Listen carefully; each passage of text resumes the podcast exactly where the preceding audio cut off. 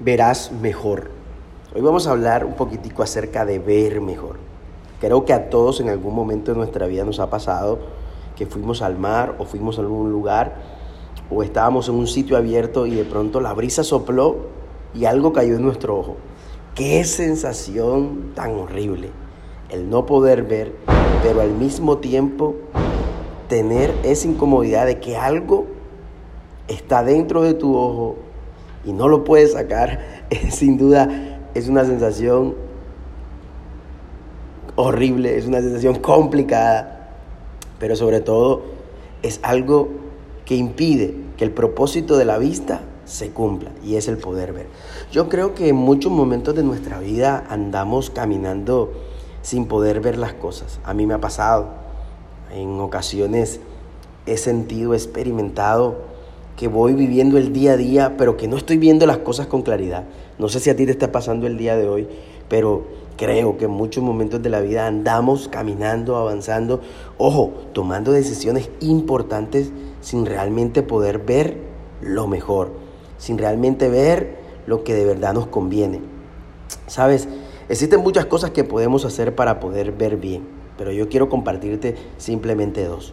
Número uno, la mejor manera de ver las cosas correctas es alinear tu vista, es alinear tu visión a lo que Dios tiene planeado para ti. La Biblia dice que los planes de Dios son mayores que que los nuestros, que su voluntad es buena, agradable y perfecta. Así que la mejor manera de poder ver lo mejor para tu vida es quitando el enfoque de aquellas cosas que hoy rodean tu vida, que a lo mejor te distraen, y empezar a mirar acerca de lo que Dios tiene preparado para ti. Pero ojo con este dato.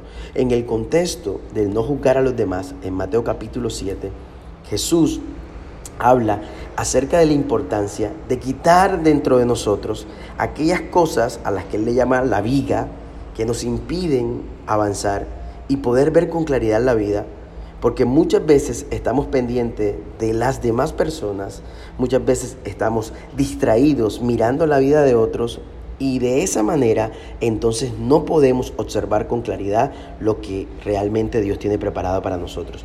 Por eso en Mateo capítulo 7, verso 5, dice la Biblia que si primero sacamos la viga de nuestro ojo, dice, y verás mejor para poder sacar la pajita que tiene el otro.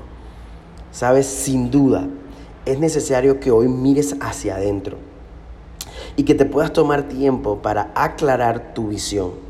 Sí, cuando tú y yo vivimos en función de juzgar, de señalar, de criticar y de detenernos a invertirle más tiempo a la vida de otros que a nuestra propia vida, normalmente nuestra vista se nubla. Así que si quieres ver mejor, número uno recuerda, alíñate a los planes de Dios, a esa voluntad de Dios que es buena, agradable y perfecta.